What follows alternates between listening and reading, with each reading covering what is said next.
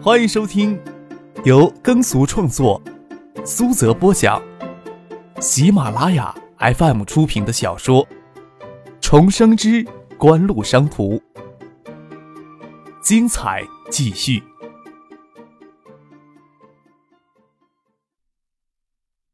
第二百九十四集。赵景荣知道，国内一些事不较真。那就是屁大的事儿，一较真就是一根绳索勒紧你的脖子，让你一口气儿都喘不过来。杨伯俊从公文包里拿出催款通知书，公事公办的将催款通知书递到赵景荣的面前，说道：“赵总，呃，请给我们打一份回执。”赵景荣看到催款通知书提前了，催款理由写着违规挪用贷款。真是他妈的狗屎理由！周富明打过招呼，建行才批下这笔贷款。周富明不清楚这笔贷款要用到什么地方。赵景荣盯了专门负责景城业务的信贷员高志华一眼，这小子手腕上的那款地陀自动机器手表，还是上个月自己亲自帮他戴上的，他不能转脸就不认人。杨伯俊以那严厉的目光盯着高志华。高志华苦笑着说：“呵，赵总，你总不能让我这个小人物夹在中间难做人吧？景城呀，在我们建行也不只是一笔贷款业务。”高志华这一句话让赵景荣失去了挣扎的勇气。只要从客王退出，他还是能保住景城的。撕破脸，虽然将高志华这种小人物撕得粉碎，但是景城也要垮了。不值得鱼死网破，只是不甘心呀，不甘心给谢家当成过河的石头给踩着，踩过之后竟然又踢回河里去了。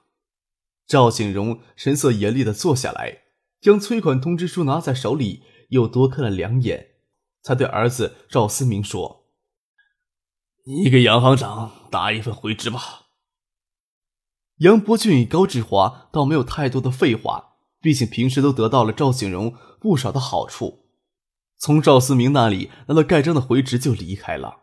过了不久，谢汉庆的电话就打到他的手机上，还是那种从容不迫，似乎将所有局势都掌握在自己手里的语调。景荣啊，你们景城与嘉信电子的合作协议是你飞到香港来签的，我还是陪葛先生到海州来见你了。下午。张克就从盛清那里知道景城集团给建行催要贷款的消息。的确，科网眼下没有大幅度融资必要，迫使景城将手中的股份转让给嘉信电子，无疑是最直接了当的办法。谢家对待没有利用价值的商业盟友的手段一向狠绝果断，倒是没让自己小看他们。在这一点上，自己倒也不是没有吃过他们的亏。不过，在锦湖的问题上也讨回了这一环节。与谢家之间也不是讨完过去就完了的，还得防备着他们什么时候扑过来咬你一口，所以要时不时的主动拿棍子狠狠的抽他们一下。得知盛清他人今天下午正好飞深圳，张克就让盛清到深圳办完事之后再来香港找他，反正盛清多半也会到香港看他妹妹盛夏。下午。叶剑斌要乘飞机返回建业，孙锦香借口内地有紧急事务要处理，与叶剑斌同行返回内地。葛明宇以家族财产之分，气虚血亏，身体有些不适，需要调理。孙启萌就没有急着返回学校，酒吧那里暂时有令小燕、许巍帮他打理。孙锦香回内地也会去看一眼。张克呀，还要在香港多休养几天。等小伤再稳定一些，考虑回海州，其实就是想跟许思在一块的时间长一些。孙尚义一家住进影湾园公寓酒店，就没有在短期内搬出去的意思。孙尚义、葛明德与葛明信撕破脸皮之后，没有缓和的机会，因为要与孙尚义讨论增发并购的方案，张克也不能公然住到许思在香港大学附近的公寓去。也只能住在影湾园酒店公寓内。虽然孙家在影湾园租住了大套的公寓房，孙静萌以及孙静香在香港都跟许思住一套公寓。许思要留在影湾园，也只能跟孙静萌姐妹住在一起。反正众目睽睽之下，也干不了什么事情。白天，许思还要去公司处理事务。马海龙这段时间给许思当司机。孙尚义夫妇还要去葛家大宅为财产分割的事情伤神。父亲去了健身房，他每天都必须抽出时间来健身。这紧挨在三套的公寓就剩下张克与孙静萌两个人。一个人总是无聊，张克将打着石膏的脚搁在窗台上，孙静萌则百无聊赖地坐在一旁的茶几上翻看着杂志。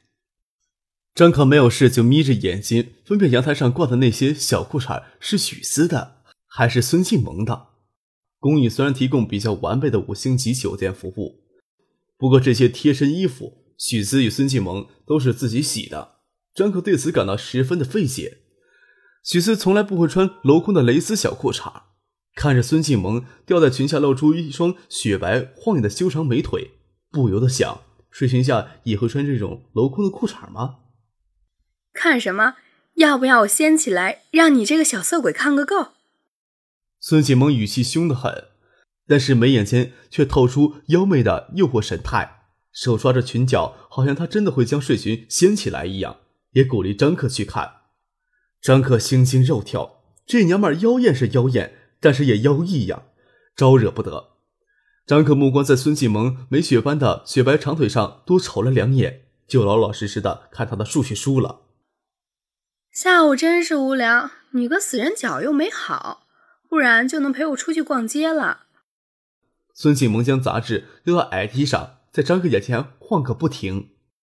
那双纤细长腿太漂亮了。裸着的双足也是轻盈合度，雪白嫩腻，没有一点瑕疵。到底是学舞蹈的，动作极丰富韵律，又不娇柔造作，一切看起来都那么自然。跳来跳去，直往人心窝子里戳。要是孙静萌竟是如此，那张可一定会把他形容成纯洁无比的小鹿之类的存在。但是张可知道，孙静萌天使外表下藏着一颗恶魔一样的心。他只苦恼的将数学书丢下。看着孙继萌，你是不是要考虑一下一个纯情少男的心理承受能力呀？许思其实有穿过睡衣的，你要是在房间里一定要穿睡衣的话，是不是换上他的睡衣啊？让我自己自在一些呀？有吗？孙静萌回头看阳光上晒的内衣，不经意间又白又大的乳房挺立出一小半那深深的乳沟真要人命。个人生活习惯不同。孙静萌这么穿着也不是为了勾引谁，大概在孙静萌脑子里只想，性感又如何，就是让男人看到吃不到。香港每年夏季，大街上的少女比这时候孙静萌穿的还要性感裸露。要没有这些少女，香港街头的风情只怕会给瞬间大半失色。张可轻轻叹了一口气，忍忍吧，时间长了就见怪不怪了。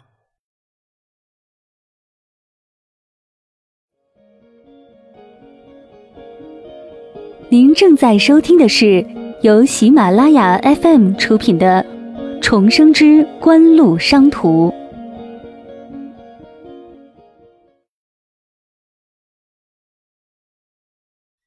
不你陪我喝酒吧，不然时间太难打发了。孙继萌也没有等张克说同不同意，就跳到酒柜拿一瓶修尼诗与两只水晶酒杯。张克心虚的说。你不会要跟我玩什么真心话大冒险之类的游戏吧？不然干喝酒啊？你难道想灌醉我？孙启萌咯咯直笑，声音也娇媚的很，说道：“你这个小屁孩心思果然不纯洁呢。你放心了，我玩什么游戏都是很公平的，而且又不会玩什么过分的游戏。我还怕你跟我爸妈告状呢。明明是你硬拉我喝酒好吗？”张克委屈地说：“许思从公司回来，他在影湾园波浪大楼前的广场停下。马海龙将车停到地下停车场去。大楼门厅的大理石阶上围着很多人来，好像是伦巴的舞曲。看不到人群，却看到傅俊与孙尚义就在人群的外围抱胸站着，嘴角洋溢着笑，还双手高举着跟大家一起鼓掌。许思好奇的很，走过去想看看人群里到底在做什么。”许思探头一看就傻眼了，孙静萌戴着墨镜，穿着红色高跟鞋、黑色无袖晚礼装，性感妖艳的在大厅上与一名气度优雅的外国人一起共舞。张可则坐在地上，打着石膏的右脚伸直，身前地上有白粉笔写着：“小弟腿残，愿中英日法四国语言陪聊求银，加妹莫急，可以拉丁、摩登两系标准舞共起金。”下面又注写道：“所得钱款都捐献给中华慈善总会的助残基金。”关键这句文字还用中英日法四种文字写了四遍。旁边还真有酒店公寓的工作人员。穿着制服，抱在捐款箱，站在一旁。香港冬季气候并不明显，但是今天室外也只有十六七度。许思还在外套里面穿了一件薄羊绒衫。孙启蒙穿着无袖低胸晚礼装，也真是够呛。好在运动起来也就不会觉得冷。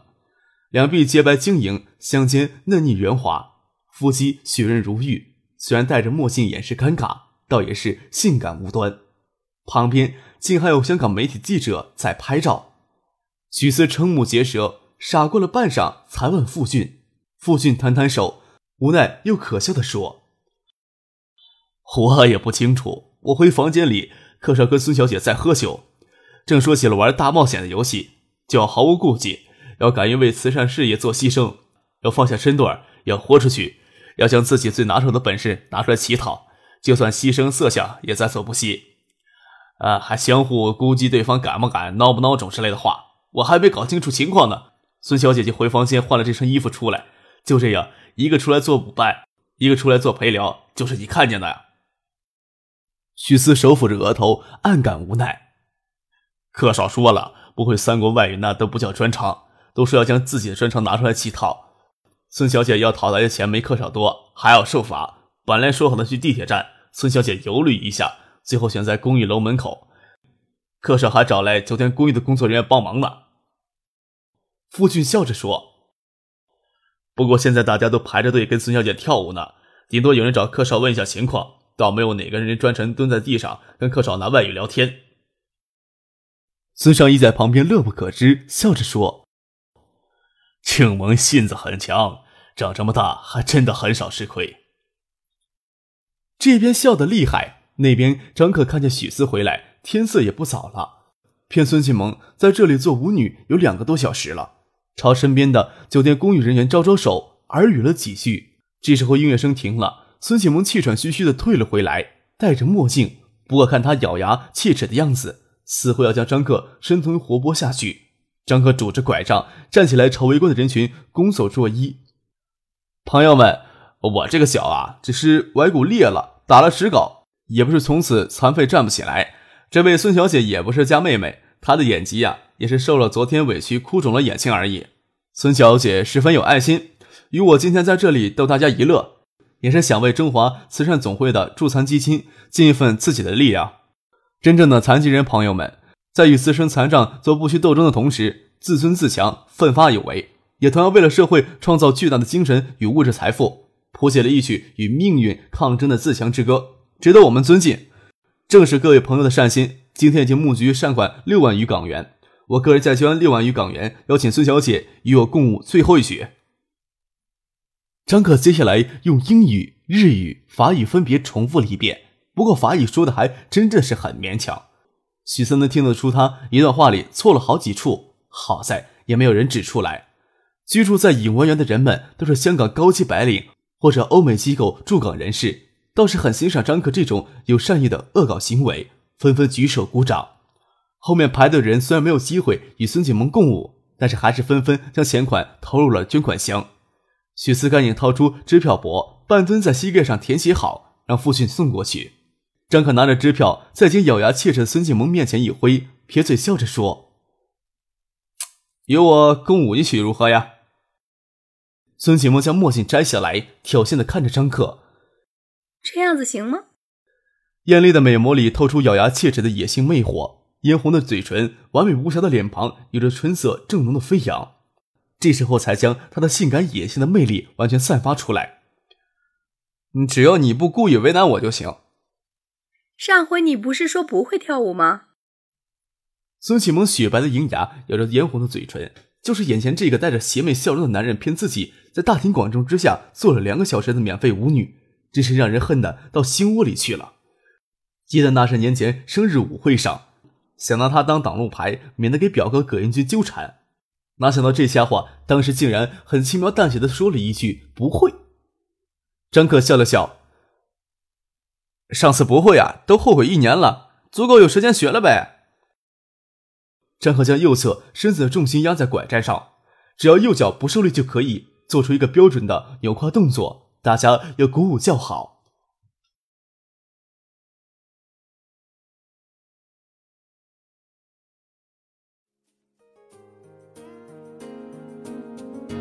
听众朋友，本集播讲完毕，感谢您的收听。